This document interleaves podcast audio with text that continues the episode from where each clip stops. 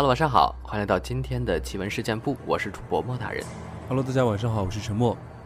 上一期呢，我们分享了听众朋友们的一些留言故事啊，反响还不错，嗯大家都喜欢这种题材的。我们今天呢，继续来分享一下这个类似的一些听众投稿的故事啊，还挺有趣的。是的，然后也希望大家都能够踊跃投稿。嗯，对，多参与互动，期待你的故事。零三年初中毕业以后，我从老家河北跑到了青岛，后来读了一所野鸡大学。大概在零八年前后吧，交往的当时那个女朋友，就简称她小齐吧。小齐是青岛本地人，家住市区，不过姥爷姥姥和其他一些亲戚住在郊区一个叫城阳的地方。我和他看望过老人家几次，他的姥爷是老年痴呆，一阵明白一阵糊涂。他姥姥人很好，特别慈祥善良的一个人。在我们交往一段时间以后，有天他的姥爷身体忽然不行了。因为我和他并没有结婚，只是男女朋友，当时的年纪也不大，我就没能去看望老人家最后一眼。简单说一下他妈妈那边的家庭构成：小齐他姥姥姥爷有一儿两女，儿子是大哥，小齐妈妈排老二。虽然还有就是小齐的小姨，另外还有就是小齐的小姨。小齐的妈妈和他小姨都嫁出去了，老人家的房产留给了唯一的儿子，也就是小齐的大舅。按道理说，他舅给二老送终无可厚非。但是他就把不孝儿子贯彻到了，简直是一种境界。很多事儿就不多说了，后面大家会明白他舅事情做得有多绝。小七老爷是有天犯糊涂后自己走出家门，走了一段路后不知怎么的摔倒了，摔得还挺重，起不来了。幸亏没有出那一片儿，有个邻居看到了，赶紧给他舅打电话。他舅好像在上班呢，就让他小姨去管他姥爷。顺便说一下，小齐他小姨嫁了个土豪，家里条件挺好的，所以一有需要钱的时候，他舅就想着他小姨。他小姨自己有车，开车送他姥爷去医院，料理了一段时间，基本就接近植物人了，又送回家休养。那个家现在就是他舅家，他舅那个不乐意劲儿就不用提了。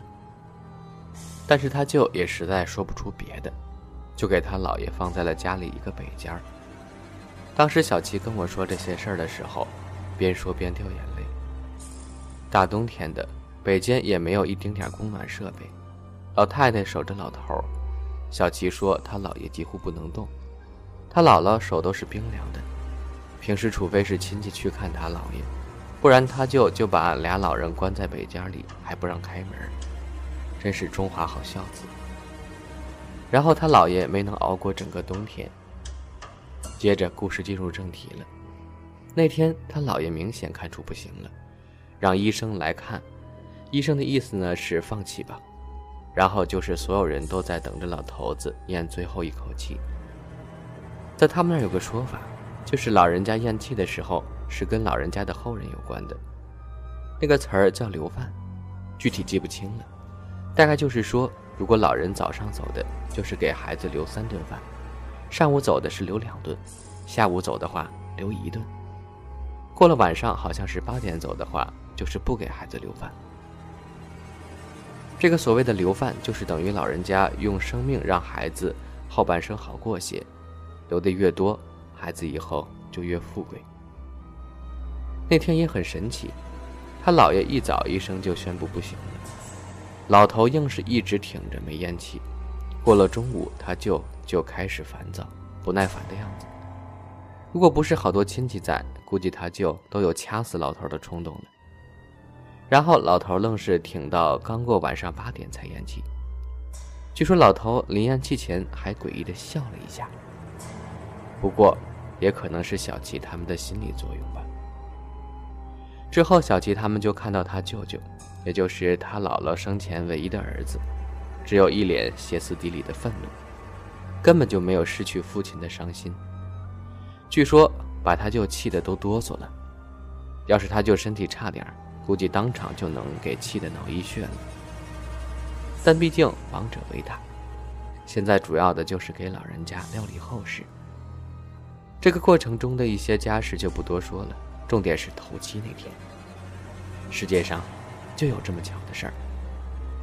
老爷子头七那天正好赶上他舅的生日，谁都没想到，他舅舅竟然把自己生日看得比老头的头七还重。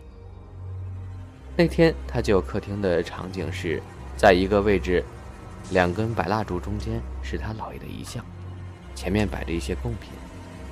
他姥姥在北间儿。房门关着，小七一家和他小姨一家在客厅的沙发上坐着。他舅和舅母还有他舅的一双儿女，欢天喜地地准备着他舅的生日蛋糕，还有各种酒菜。时间到了晚上，天黑了以后，具体几点就不清楚了。然后各种诡异的事儿就开始了。先是他舅舅家养的狗莫名其妙地冲着墙角狂叫。然后房间里还有四五岁的孩子，具体是谁的孩子不记得了。当时小琪也只是随便提了一句，那个孩子就开始盯着狗叫的方向，哭得撕心裂肺的，还用手指着呢。所有人都感觉到气氛不对了，唯独他那个勇敢的舅舅一脸大无畏的让孩子给蛋糕插上生日蜡烛。当时他舅还保持着很开心的样子。后来想来，在那个孩子哭狗叫的环境下，他舅的笑也是狰狞可怖的。小七说，他感觉到他妈妈和他一样感觉到了恐惧。他小姨家里人的表情也不对劲儿，唯独他舅一家就好像没听见狗叫似的，欢天喜地的还唱着生日歌。然后他舅吹灭了蜡烛，他舅那两个倒霉孩子还一个劲儿的鼓掌呢。然后准备切蛋糕了。他就拿着蛋糕刀，刚站起来，忽然不笑了，站在那儿呆立不动，表情痴呆。这时，关着的北间的房门忽然被姥姥打开了，所有人都惊呆了。他姥姥当时的表情是所有人都没见过的，凶恶。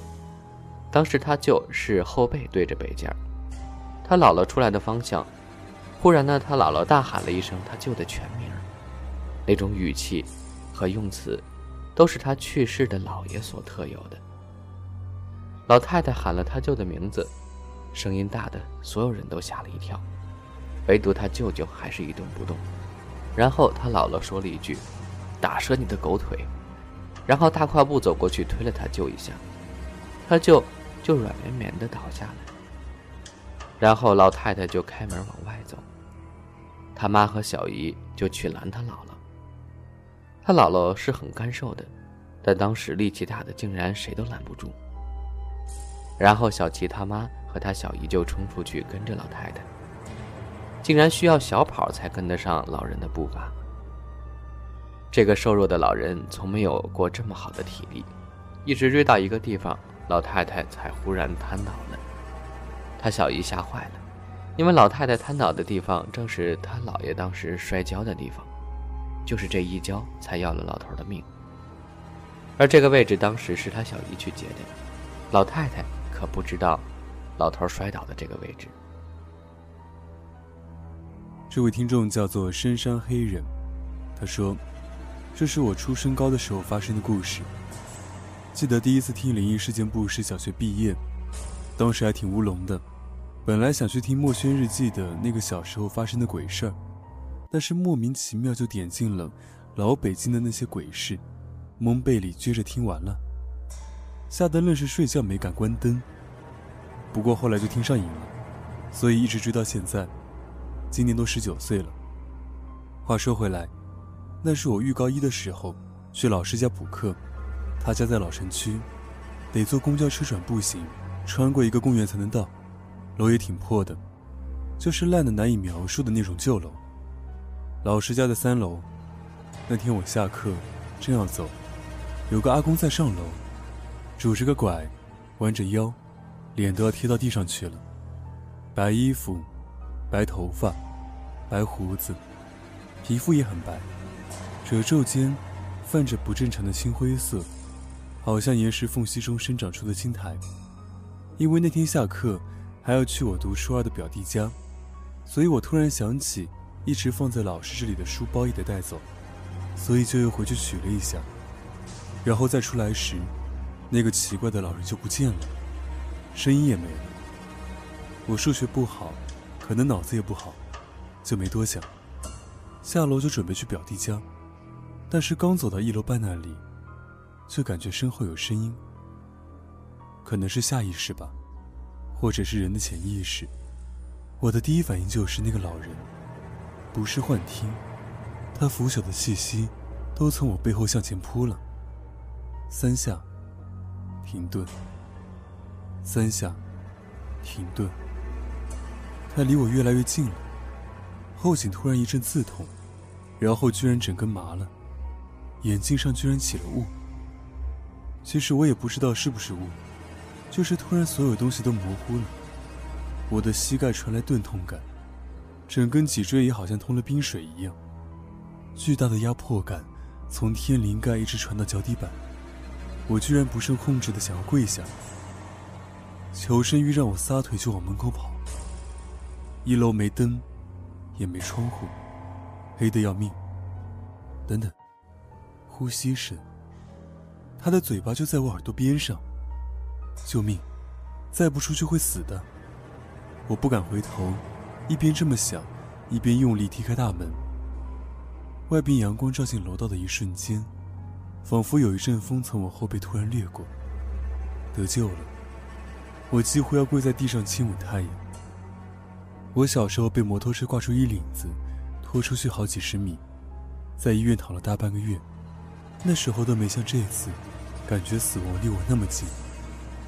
后来到了表弟家，他家住市区，二十四楼，楼下绿化做得很好，茂密的树叶遮住了街道吵闹的声音。我美其名曰是来辅导的，但是就我这一个学艺术的，又能辅导什么文化课？就是来玩的。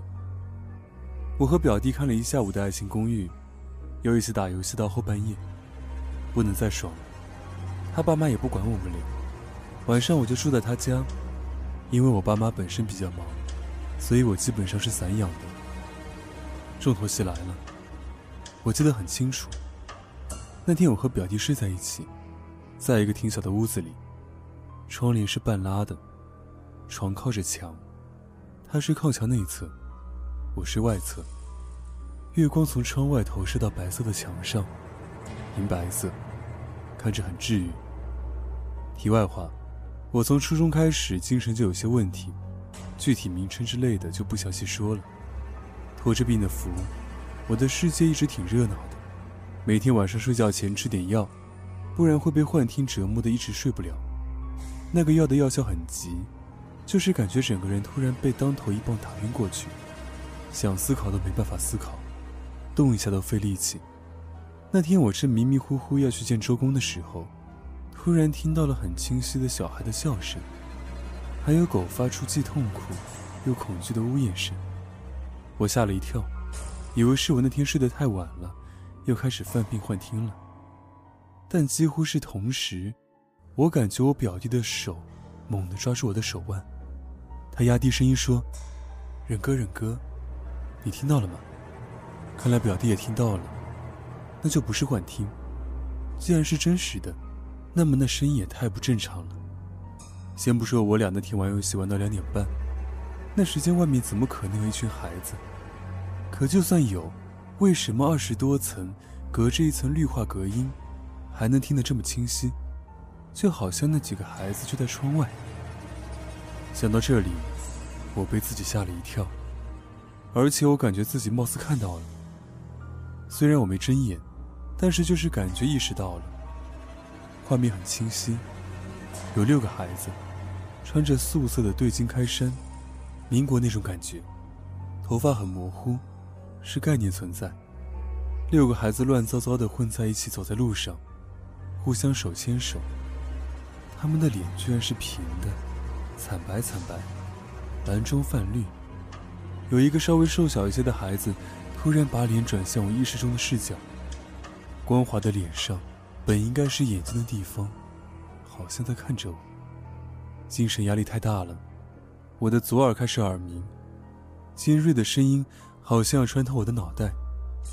人在濒临崩溃的时候，会开启自我欺骗模式。我紧闭着双眼，开始安慰自己：这一切肯定是我想象出来的，一切都是这该死的精神病在作祟。表弟只是碰巧听到了别的声音，上午那个老人也是，都是我自己在发神经。表弟的手在我胳膊上越收越紧，他在害怕。他在怕什么？如果这些都是我一个人犯病听到的、想象到的，那他在怕什么呢？想到这里，我的眼睛突然好像被谁给扒开一样。我看到了，我真真切切的看到了。一个孩子蹲在床头的那根栏杆上，低着头看我，没有五官，眼睛闭不上，那孩子就那么看我。我被迫和他四目相对。我想拿起手机，打开手电筒，但是全身都不能动。他看我动不了，居然开心地发出顽童的笑声，伸手向我的眼睛蒙来。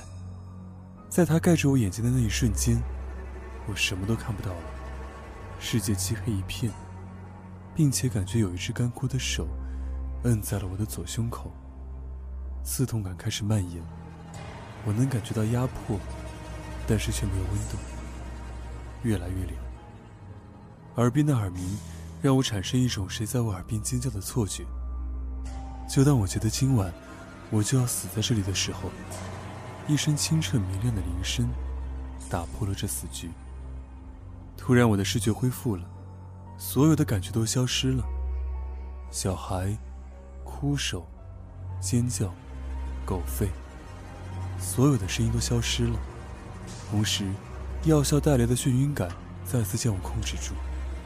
我费力地动了一下手臂，表弟这才把我松开。还没等我听到他说什么，就昏昏沉沉地睡着了。第二天，我到中午才醒来，表弟和我说。他昨晚听到客厅有人走路的声音，两声鞋子在地上拖过，一声拐杖重重敲地，歇息一下，又重复这三声。家里没有老人，他觉得肯定是闹鬼，于是就紧紧地抓住我的胳膊，缩进被子里壮胆。说到这里，他四下张望了一番，然后继续说：“后来我听到开门声，但是我缩在被子里不敢看，我想叫醒你。”但是不敢出声，就用力攥着你的胳膊，然后我就听到你开始喘粗气，特别吓人，好像马在喘粗气。你的胳膊也突然僵了，好像在用力对抗什么一样。后来你突然没声音了，我还以为你死过去了，直到你胳膊动了一下，我才放心。好家伙，胳膊都给我掐青了，这事情他知道的部分已经很恐怖了。我不想再让他受多余的惊吓，安慰了他一下，说我昨晚应该是犯病了，谢谢他关心我，估计是你家楼层太高了，钢筋疲劳。他明显也不是想细想，决定像所有只相信表面而不追求本质的人类一样，相信一个柔和且暧昧不清的解释。那晚回到家，我洗澡时，我的左肩锁骨向下，胸口向上的位置。有一块骇人的青紫，我很想劝自己相信，这一切都是我的精神问题，臆想出来的。我很想相信一个听起来不那么有说服力，但是令人感觉心安的结局。可这块青紫色，还微微泛黄的淤青，似乎在拉扯着我的衣领，对我吼着：“这一切都是真实的。”我对那一声铃声感激不尽，虽然不知道来历，不知道用途。不知道真假，但是它的确真真切切地拯救了我。过了很久，高三的时候，我买到两枚戒指，一枚名作玉盾，而另一枚则叫利刃。他们俩拥有一个共同的名称——凶刀戒，意思就是用沾染血液和戾气的刀杀过人的最好。用这种刀和佛家法器熔炼到一起，锻造出的戒指，能保人平安。更在阴差阳错下，我看到了密宗高僧给法界加持的视频。他做出一个手势，嘴里喃喃自语，手中捏着一枚铃铛，轻轻一晃，是那年把我从梦魇中救出的声音。